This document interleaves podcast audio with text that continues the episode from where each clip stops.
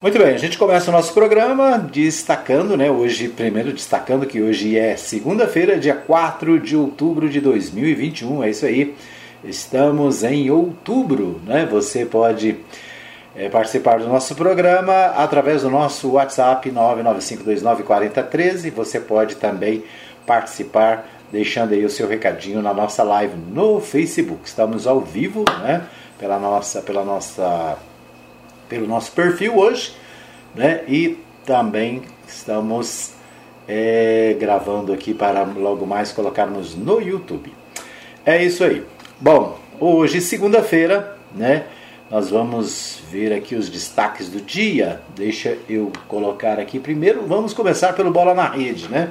No bola na rede de hoje eu quero destacar o seguinte: ontem começou a divisão de acesso aqui de Goiás. A divisão de acesso do Goianão 2021 teve dois jogos, né, os dois jogos da primeira rodada do primeiro turno do Campeonato Goiano da divisão de acesso de 2021 foram realizados, portanto, neste domingo, dia 3 de outubro, na largada da competição. No estádio Aníbal Batista de Toledo, em Aparecida de Goiânia, o Aparecida começou vencendo por 1 a 0, mas acabou cedendo e perdeu por nada menos do que 5 a 1. Né? Então a, o, Goi, a, o Goiânia, Goiânia venceu o Aparecidense por 5 a 1. Né? Esse é o resultado do jogo do primeiro jogo entre Goiânia e Aparecida. Né? Lembrando para você que a Aparecida de Goiânia tem dois times que é nos campeonatos, né? o Aparecidense, que estava na primeira divisão, está na primeira divisão, aliás, e o Aparecida que está na segunda divisão. Então, não fazer confusão, né? É Aparecida e não Aparecidense, né? Então, o Aparecidense, a Aparecida, já ia fazendo confusão. Então, a Aparecida é, é, começou vencendo por 1 a 0, né? E, no entanto, acabou perdendo por 5 a 1. O outro jogo aconteceu né, o, a, o outro jogo aconteceu no estádio João Vilela de, em Morrinhos. Em Morrinhos, o Morrinhos venceu a Napolina por 2 a 1. Né? O Morrinhos começou vencendo 1 a 0, a Napolina empatou, mas no final a Napolina acabou perdendo por 2 a 1. Né? A Napolina decepcionou a sua torcida, né? fez um péssimo jogo, de acordo com o nosso comentarista Antônio Silvio um, jogo muito ruim, né? É, fez um gol, vamos dizer assim, acidentalmente, né? Então vamos esperar para as próximas partidas que acontece com a Anapolina, né? Então no estádio esportivo João Vilela e Morrinhos, vitória do Morrinhos diante da Rubra por 2 a 1. Assim, em Goiânia e Morrinhos começam a faixa de acesso para o Goianão de 2022. Goiatuba e Umas ainda não estrearam, né? Devido à desistência do Novo Horizonte de Ipameri, que fica sendo a equipe rebaixada para a terceira divisão, os seis remanescentes do campeonato que o disputam sem essa terrível preocupação com o rebaixamento. Né? Então esse é, é, eu estou lendo aqui no site da Federação Goiana de Futebol, né? informando que o Novo Horizonte de Ipameri desistiu da competição, portanto já está rebaixado para a terceira divisão na próxima, na próxima competição. Aqui diz o seguinte, que os demais que disputam é, a, a terceira, a segunda, né, eles não precisam se preocupar com o rebaixamento. Ou seja, não tem rebaixamento, só a, o Novo Horizonte, que já está fora, que já desceu para a terceira, né? Então acho que é isso, né? Então isso significa o quê? Que rebaixado para a terceira ninguém mais vai, né? Então a luta aqui é para subir para a primeira divisão. Então os dois primeiros colocados dessa disputa vão subir para a primeira divisão. Isso. Então vamos. É, você acompanha o nosso programa aqui, né? O pessoal está reclamando ali que o som está baixo. Deixa eu ver o que, que a gente pode fazer aqui, né? Deixa eu aumentar aqui. Tem jeito de aumentar isso? É, acho que não, né? Mas é isso. Deixa eu ver que talvez o microfone esteja sendo prejudicado aqui. Muito bem, então nós vimos aí A Napolina estreou, estreou com derrota. O próximo jogo é no Jonas Duarte, na próxima quarta-feira, é, às, se eu não me engano, às 20h30 horas, né? Quarta-feira tem é, a Napolina e umas no Jonas Duarte. Né? A Rádio Mais FM ontem transmitiu ao vivo com a página Resumo de Notícia, o Matheus Souza e o Antônio Silva trouxeram né, a, as emoções dessa partida. Só estou tentando melhorar aqui o som no Facebook. É isso aí. Então o, a Napolina e uma se encontram na quarta-feira no Jonas Duarte, né? A Rádio Mais FM é, mostrou o jogo ontem ao vivo, né? Transmitiu ao vivo com o Matheus Souza e o Antônio Silva, direto de, de, Morrinhos. E na quarta-feira estaremos juntos no Jonas Duarte. A partida de domingo, né, havia uma dúvida se ia ser transmitido ou não. No final acabou que de, de última hora, né, é, conseguimos entrar no ar com a equipe da página Resumo de Notícias. É isso aí, vamos fazer toda a cobertura da Napolina no Campeonato Goiano. Você que é torcedor da Rubra já sabe onde ouvir né, o futebol. É aqui na Mais FM em 87.9 e nos nossos canais é, na internet. Ok? Então esse é destaque, destaque de hoje. Vou ficar com esse destaque de hoje no, no, no, nosso, no nosso programa, né? Então, o nosso destaque de hoje é a Napolina na divisão de acesso. Muito bem, vamos ver o que temos mais aqui. É isso, né? Esses os destaques do Bola na Rede. Depois vamos falar do Brasileirão amanhã. O Atlético Mineiro continua líder, né? A gente vê, eu acho engraçado, sabe o que eu acho interessante? A gente ouve os jornais, acompanha assim, os sites de notícia e falam do Flamengo, falam do Grêmio, né? Falam do Internacional, mas não falam do Atlético que é o líder, né? Então aqui a gente fala, né, que o Atlético Mineiro é o líder do Brasileirão com 10 pontos na frente, né, do segundo colocado, né? Tá bom? tá bom, quer mais? Muito bem. Vamos aos principais destaques dos jornais, é, dos principais jornais notícias do Brasil. Esqueci de colocar para gravar aqui o nosso, podcast. Mas tá bom, depois a gente recupera.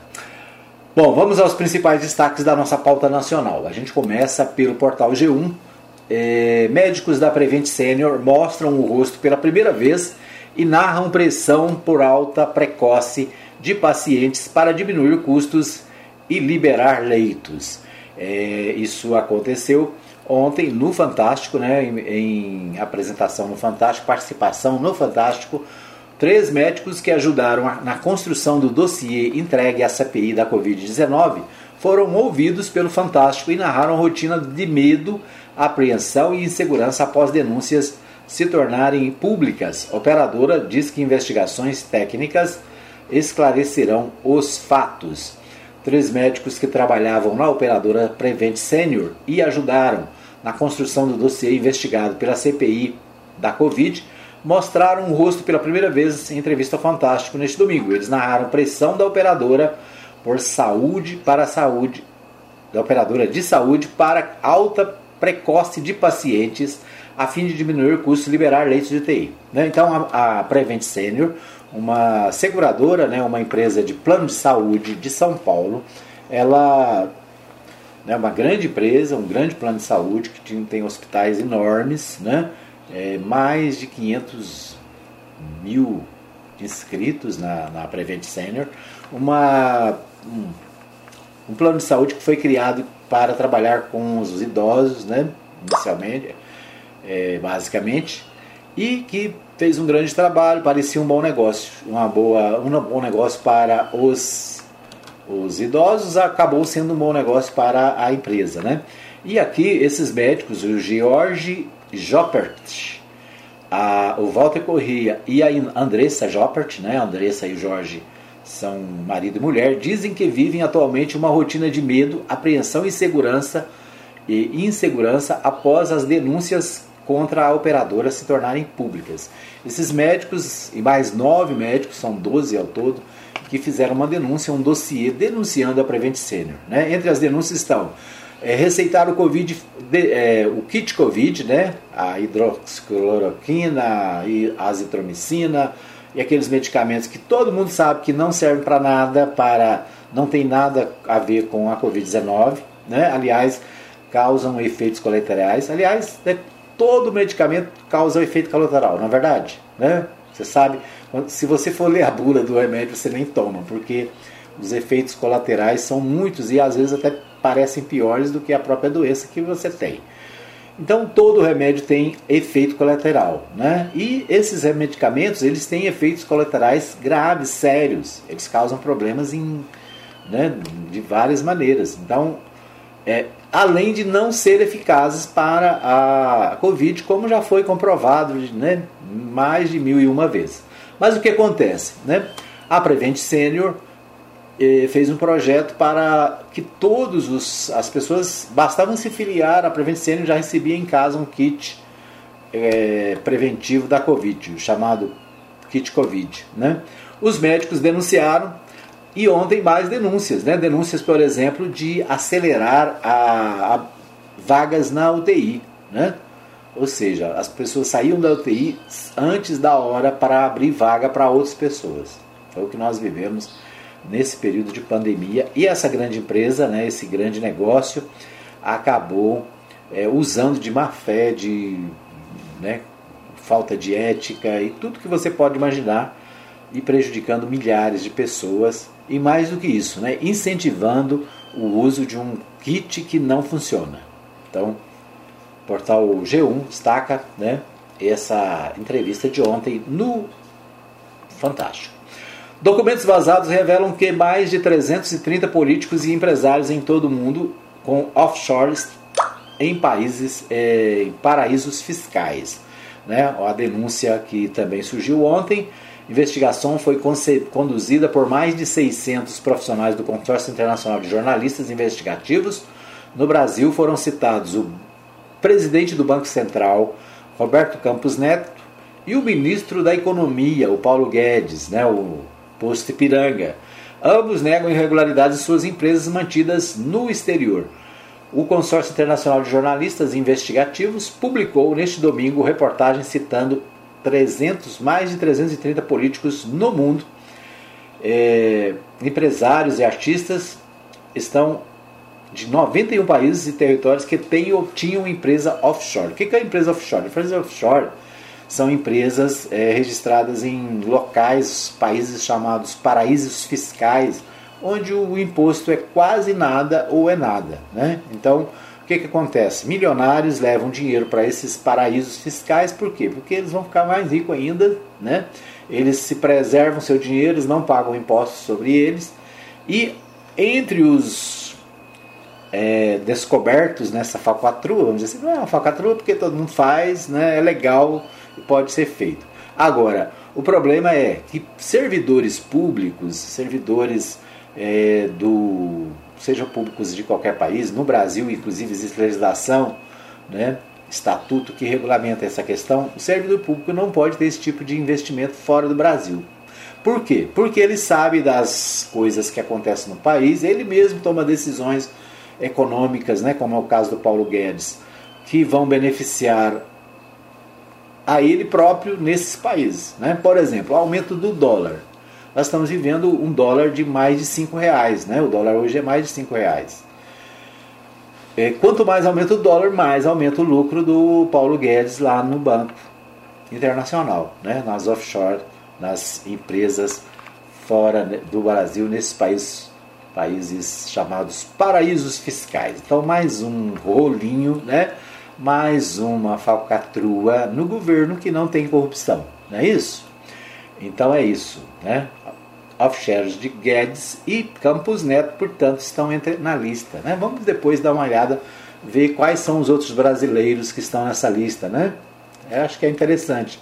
Aqui é, a reportagem tratou dos dois, naturalmente, porque os dois fazem parte do governo federal. Bom, é, educação dos mais pobres dispara, mas crise econômica destrói renda. É o destaque do portal UOL. Em 10 anos, esforço da classe baixa não foi recompensado e miséria aumentou. Atingida ao final pela pandemia do coronavírus, a pior década de que se tem registro na história econômica brasileira interrompeu longa trajetória de redução da miséria e expôs a armadilha que mantém o Brasil pobre e desigual. Diante de mais pobreza extrema e fome, especialistas apontam saídas possíveis que deveriam estar combinadas a um plano duradouro de equilíbrio nas contas públicas, base para o crescimento sustentável e o aumento da renda.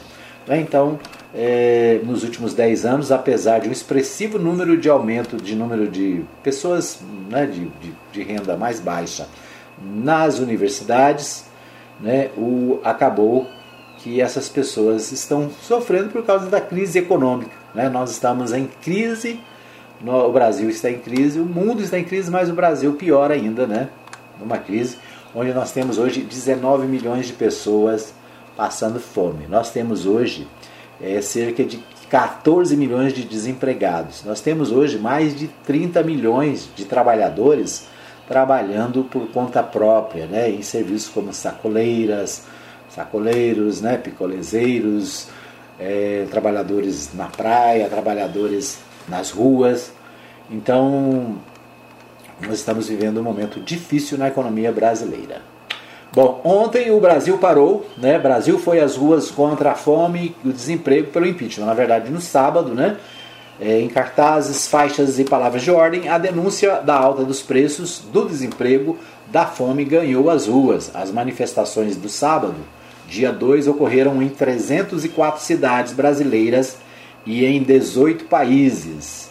Né? Então, a maioria das capitais e grandes cidades do país foi tomada por manifestações contra Bolsonaro e seu governo neste sábado, reunindo, reunindo cerca de 700, 700, 700 milhões? Não, 700 mil pessoas, né?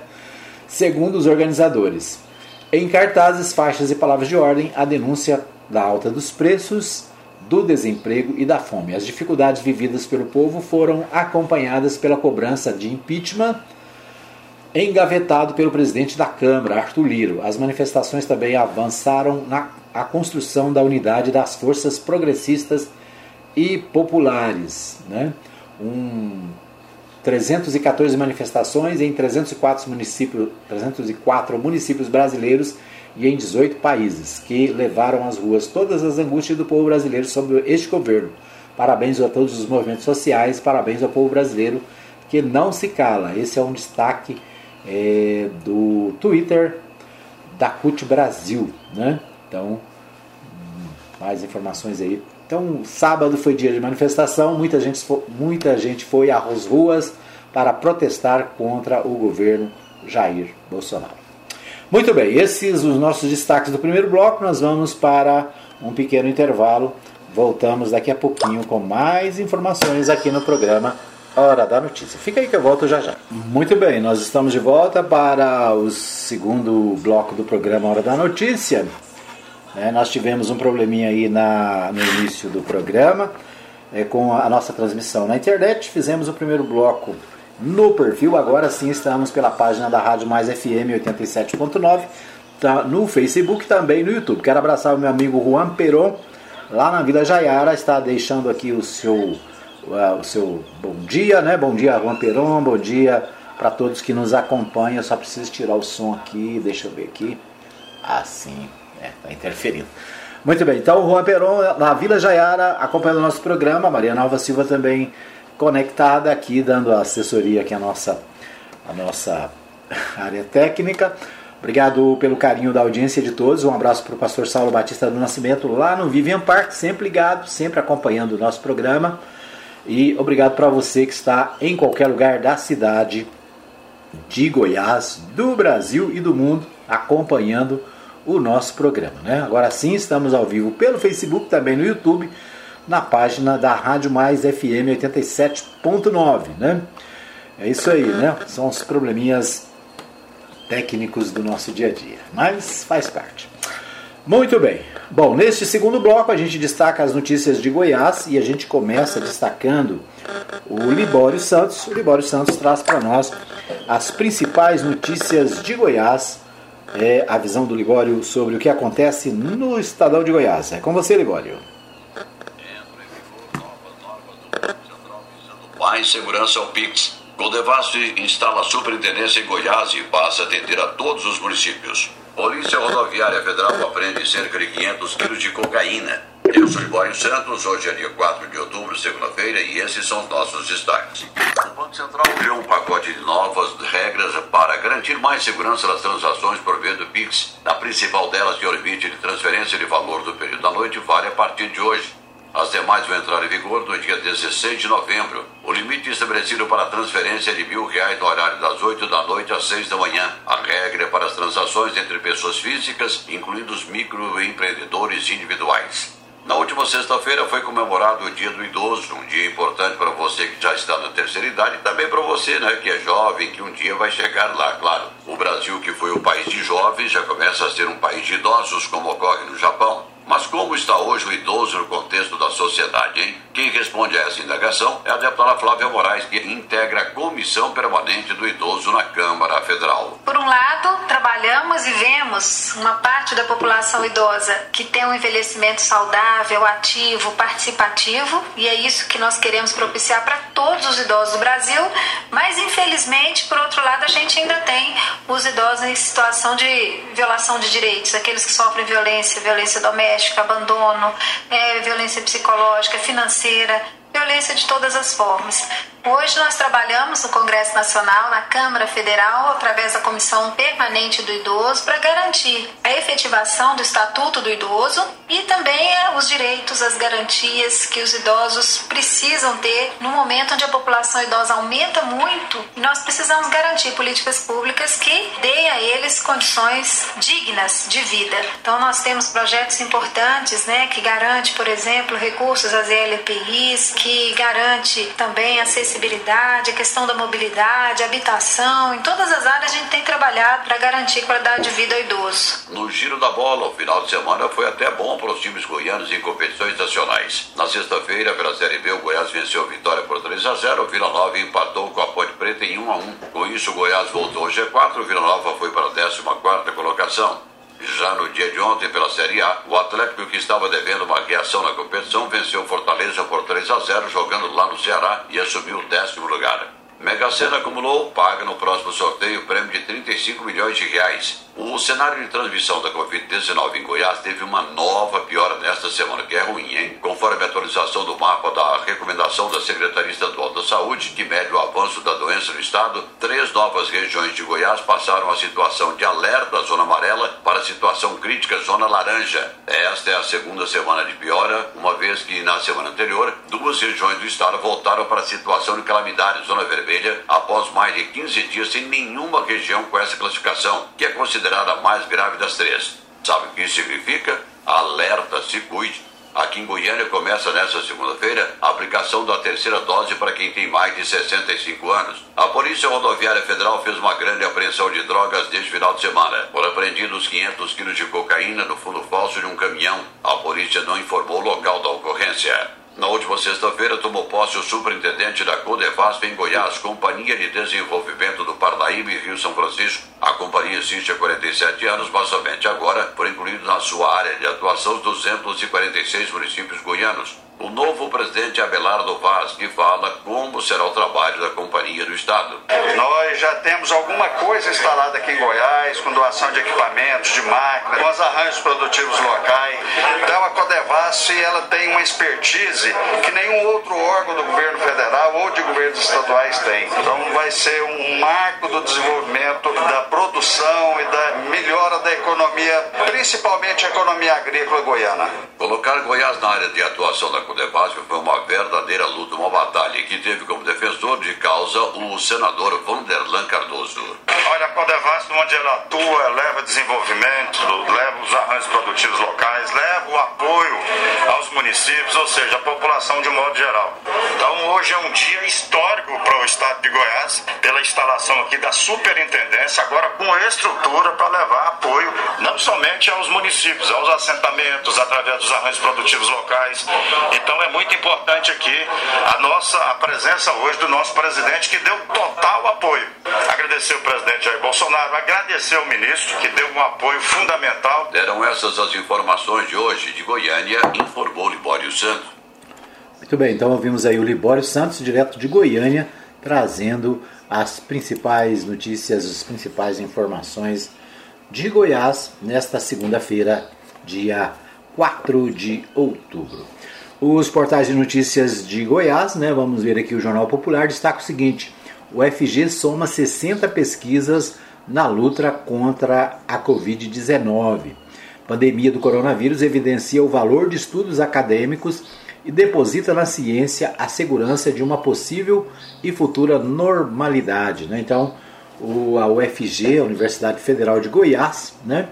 na vanguarda aí na pesquisa, mais de 60 pesquisas é, na luta contra a, o, a, coronavírus. Né? Então, fundamental é, o trabalho dos cientistas, né? e fica aí o nosso aplauso para a Universidade Federal de Goiás, né, que se destaca aí com 60 pesquisas na luta contra o, a, o vírus né, e a doença do coronavírus. Bom, ainda no Jornal Popular, Popular previsão indica chuva para esta segunda-feira, dia 4 em Goiânia. Calor permanece, no entanto, e a temperatura máxima pode chegar aos 36 graus. Né? Então, Goiânia é, na expectativa de chuva, né? E nós também, né? Aqui a gente olha lá fora para ver se está prevendo chuva, né? É, já choveu esse, essa semana, né? Final de semana, muito bom. Vamos torcer aí para que a chuva continue, né? Para que os reservatórios possam ser completados e que a gente possa não, é, é, é não precisar, né? De fazer a contenção drástica de energia. A gente está vendo aí a energia cada vez mais cara, né? E a desculpa é porque os, os reservatórios estão vazios, né? Os reservatórios estão muito aquém da sua capacidade. É isso aí, previsão de chuva, vamos torcer para que venha mesmo, né? Bom, o portal do Diário da Manhã continua destacando aqui Daniel MDB acerta em apoiar a reeleição de Caiado em 2022. O Partido é, Democrático Brasileiro, o MDB, né? Ele já se decidiu. Encontro do MDB no norte goiano foi realizado na sede do Sindicato Rural do município e reuniu expressivo número de MDBistas, entre filiados, vereadores, prefeitos e dirigentes da legenda presidente estadual do MDB e pré-candidato a vice-governador na chapa de Ronaldo Caiado, Daniel Vilela, afirmou em Porongatu que o partido terá grande resultado político eleitoral no ano que vem. É, disse que é hora de quebrar o dogma de uma candidatura própria do partido em toda eleição majoritária ao governo. O momento é de darmos as mãos e deixarmos de lado qualquer projeto pessoal e partidário. Então, o Daniel Vilela, presidente do MDB, né, é, justificando aí mais uma vez a, o apoio ao Democratas e também né, a, a participação dele na chapa majoritária ao lado de Ronaldo Caiado nas eleições de 2022.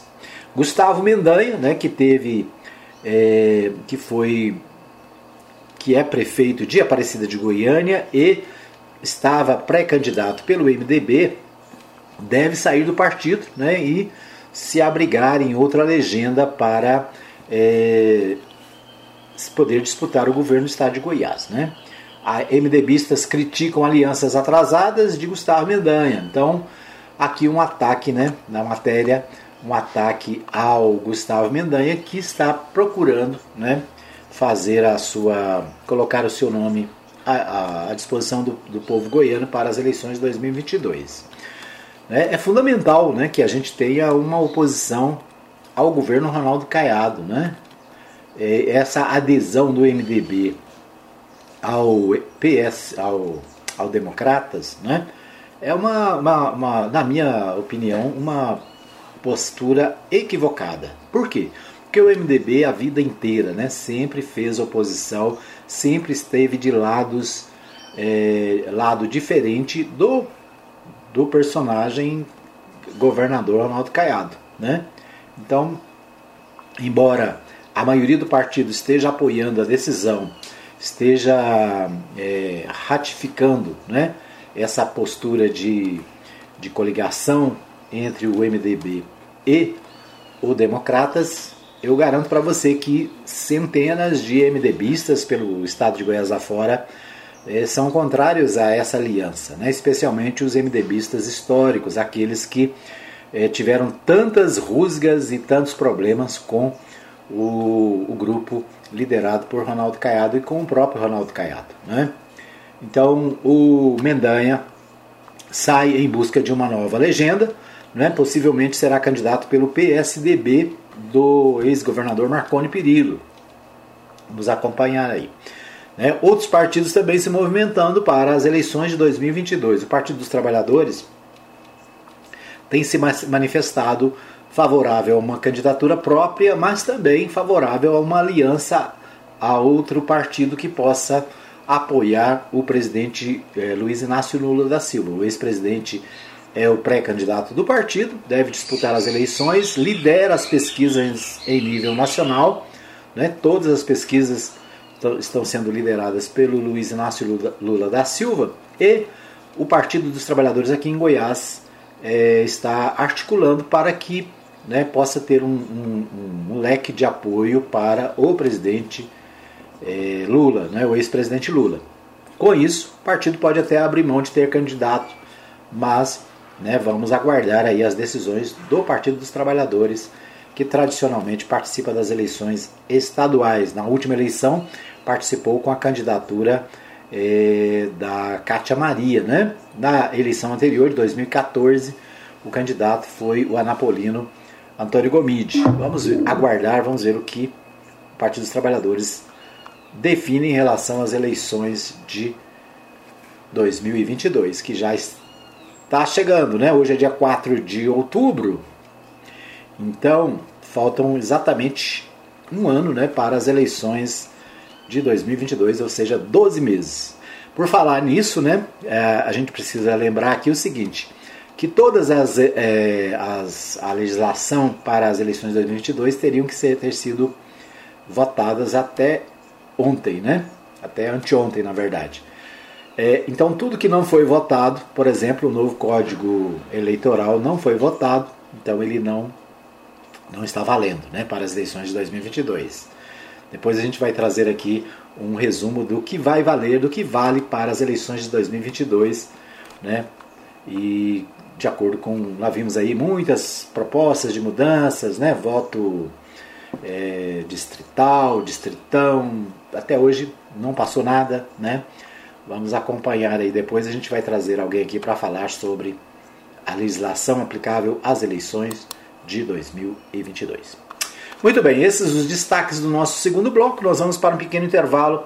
Voltamos daqui a pouquinho com mais informações aqui no programa Hora da Notícia. Terceiro bloco, a gente destaca a cidade de Anápolis. Muito bem, estamos de volta para mais um bloco, terceiro bloco do programa Hora da Notícia, né? O nosso a nossa técnica aí botou bola na rede, mas o bola na rede já foi no primeiro bloco, né? Eu quero, mas eu quero lembrar aqui, né, já que chamou aí o bola na rede, e o portal G1, o portal no portal Contexto aqui de Anápolis destaca exatamente o seguinte: a Napolina decepciona na estreia e é derrotada pelo Morrinhos. A Napolina é, o início da jornada da Napolina da divisão de acesso 2021 não começou fácil. Jogando fora de casa no estádio João Vilela, a Ubra foi derrotada pelo Morrinhos pela primeira rodada da competição por 2 a 1. No outro jogo da rodada, Goiânia goleou a, o Aparecida, né? o Aparecida de, por 5 a 1. É Aparecida e não Aparecidense, né? Aparecidense é da primeira divisão. O Morrinho saiu na frente no primeiro tempo com Roniel. A Chata buscou o empate minutos depois com Paulo Renê de pênalti e foi para o intervalo com tudo igual. No entanto, na etapa final, Felipe Baiano deu números finais e garantiu a vitória dos mandantes, né? Então, o, o Morrinhos venceu a Napolina por 2 a 1. É o destaque do Jornal Contexto, né? Destaque do nosso Bola na Rede também de hoje, a, a estreia da Napolina no Goianão, segunda divisão. Né? O nosso companheiro Silvio, Antônio Silvio ficou muito decepcionado, falou que a Napolina está muito ruim e tal. Mas é isso, né? É o primeiro jogo, vamos torcer para que nos próximos a Anapolina melhore e a gente possa ter a Anapolina de volta na primeira divisão em 2022. Fica aí a torcida, né? Essa turma colorada sempre acreditando na rubra.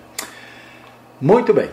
É, o portal Contexto também destaca campanha de multivacinação para crianças e adolescentes começa nesta segunda-feira, dia 4. Então, hoje, dia 4 de dezembro, a partir de hoje, a Anápolis inicia a campanha de atualização da caderneta de vacinação de crianças e adolescentes que ainda não completaram 15 anos. São 18 tipos de vacinas disponíveis em 23 postos de saúde do município seguindo o calendário do Ministério da Saúde, que alerta para o risco de retorno de doenças que o Brasil erradicou e que ou controlou nas últimas décadas através da vacinação. É muito importante verificar o esquema vacinal neste ano, já que 2020 e 2021 nós tivemos pouca demanda nas unidades de saúde em virtude da diminuição da circulação de pessoas por causa da pandemia. O responsável deverá procurar as unidades, portanto, da caderneta de vac... com a caderneta de vacinação do menor para saber qual a situação vacinal das crianças e adolescentes com idade até 14 anos, 11 meses e 29 dias. Né? Ou seja, quem tem menos de 15 anos precisa ir aos postos de vacinação para atualizar o cartão de vacina. Né? Com a pandemia é, e com a, né, diminuição da circulação das pessoas, muita gente deixou de vacinar os filhos e manter aquela cadernetinha em dia. Então agora está na hora de ir ao posto de vacinação, né? Você que é mamãe, que é papai, né? Que é vovó, vá levar os seus filhos e netos para vacinarem-se, para atualizar a caderneta de vacina, né? A vacina é fundamental. Com a vacina nós ficamos livres da varíola, nós ficamos livres do sarampo, nós ficamos livres da paralisia infantil, que mais? É, muitas outras doenças né, que eram comuns as crianças sofrerem, hoje as crianças não sofrem mais. Né? Por exemplo, eu tive catapora, né? mas o meu neto não teve catapora. Então, a, a vacinação, né, que tem sido uma tradição brasileira, ela é fundamental e está na hora de você atualizar a caderneta de vacina do seu filho, né, do seu netinho. Cuide para que ele possa ter né, a sua saúde e que doenças que já foram eliminadas não voltem. Nós tivemos recentemente uma, uma, um surto de sarampo né, em algumas regiões do Brasil, justamente por quê? Porque as pessoas pararam de vacinar seus filhos. Primeiro, por causa da pandemia, segundo, porque existe um, um grupo maluco aí, né, que nega a, a ciência, que acha que vacina faz mal, que vacina mata, é umas loucuras, né? Na verdade é o contrário, a vacina preserva a saúde. Né? Tá provado né, que a pandemia da, do coronavírus está diminuindo a partir da vacinação da população. Né? Cidades que mais vacinaram são as cidades que têm menos casos hoje. Se você duvida, basta fazer uma análise da cidade de Anápolis mesmo. A cidade de Anápolis tem sido um exemplo na questão da vacinação contra a Covid-19. Né? Tenho muitas restrições em relação à gestão atual, mas eu tenho que admitir, a vacinação em Anápolis é vanguarda no estado de Goiás, né? e é, caso, os casos de Covid estão diminuindo a cada dia. Por quê? Porque as pessoas estão sendo imunizadas. Eu não sei se você está ouvindo no, aí no fundo da nossa transmissão, né, a cigarra está cantando. É, o povo mais antigo acredita que quando a cigarra canta é porque a chuva está chegando, né? Então vamos torcer pela chuva. Eu estou aqui na torcida pela chuva, né? Muito bem, vamos ver o Portal 6. O Portal 6 destaca o seguinte: vídeo agoniante mostra motorista jogando carro por cima e matando cachorrinho em Anápolis. O animal se chamava Jack, Jack e era comunitário, ou seja, cuidado pelos moradores do bairro, que estão agora revoltados e de luto. Um vídeo agoniante mostra um homem cometendo um ato de crueldade contra um cachorro nas ruas do residencial Flor do Cerrado, bairro da região nordeste de Goiás de Anápolis. Né? O episódio foi tratado como revoltante pela vereadora Ciliane Santos, do MDB, da SOS Animais. Ao Portal 6, ela informou que o cachorro se chamava Jack e era comunitário, ou seja, criado por todos os moradores do bairro. Pelas imagens registradas na última quinta-feira, 30, é possível ver que o cachorro estava andando pela rua quando o carro se aproxima. O condutor do veículo segue o animal e entra na contramão apenas para realizar o atropelamento. Né? Então, é, mais uma vez, Anápolis, né, nas redes sociais aí, esse, esse vídeo bombando nas redes sociais. Por quê? Porque um maluco, né, resolve atropelar um cãozinho inofensivo na rua, né, e entra na, inclusive na contramão para fazer o seu a sua maldade, né? Então é isso. Fica aí o protesto em nome dos animais domésticos, né, da nossa cidade.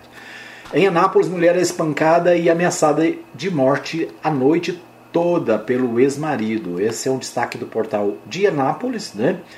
É, uma mulher de 28 anos passou por momentos de terror e desespero na noite deste sábado, dia 2, sua casa no loteamento residencial América, em Anápolis. Segundo informações apuradas em, pelo Anápolis Notícias, a mulher foi trancada dentro de casa e agredida a chutes e pontapés a noite toda pelo ex-marido. A vítima também foi ameaçada e enforcada pelo agressor.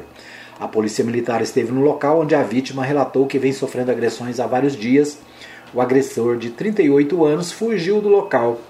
Só foi a viatura ir embora, o agressor retornou à residência bêbado e continuou as agressões, ameaçando a ex-esposa caso ela ligasse para a polícia. Após o marido dormir embriagado, a vítima conseguiu fugir com a filha e pedir socorro é, em um bar próximo de sua casa. A polícia militar foi acionada novamente, conseguiu prender o agressor e encaminhá-lo à central de flagrantes de Anápolis. Né? Então, lamentavelmente aí, né, um caso de violência contra a mulher na cidade. Felizmente, o agressor está preso, né?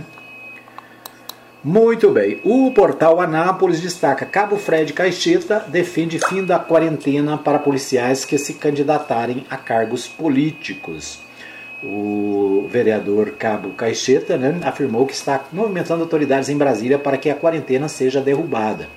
No decorrer da sessão ordinária desta quarta-feira, o vereador Cabo Fred Cacheta, do Avante, disse ser contra a lei que garante quarentena a policiais que, que se candidatarem a cargos públicos. O dispositivo previsto na PLP 122 assegura também os mesmos direitos a juízes e promotores.